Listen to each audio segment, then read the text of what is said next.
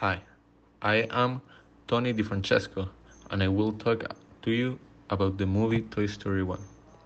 A little boy named Andy loves to be in his room, playing with his toys, especially his toy named Woody. But when Andy is not with the toys, they come to life. Woody believes that he has a good life as a toy. However, he worries about Andy's family moving, and what Woody does not know is about Andy's birthday party. Woody does not realize that Andy's mother gave him an electric toy known as Buzz Lightyear, who does not believe that he is a toy, and quickly becomes Andy's new favorite toy. Woody, who is now consumed with jealousy, tries to get rid of Buzz.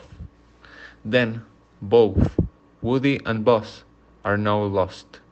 They must find a way to get back to Andy before he moves without them. But they will have to pass through a ruthless toy killer, Sid Phillips.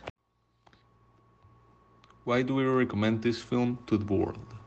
For us, the students of San Ignacio School, we have no doubt that Toy Story is a story of friendship between the child and his toys, and also between the toys themselves. The film teaches the fundamental value of having a loyal companion and loyalty between friends. For his teamwork, which is fundamental for life and companionship at every stage of life. His teachings about life for his Carpe Diem. Life passes very fast, and that is why we have to make the most of it. It is one of the things that most impact us in the film, and finally, reusing toys.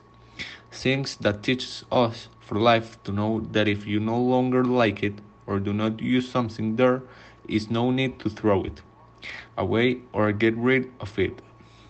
Donate it to someone who requires this or some distraction is needed.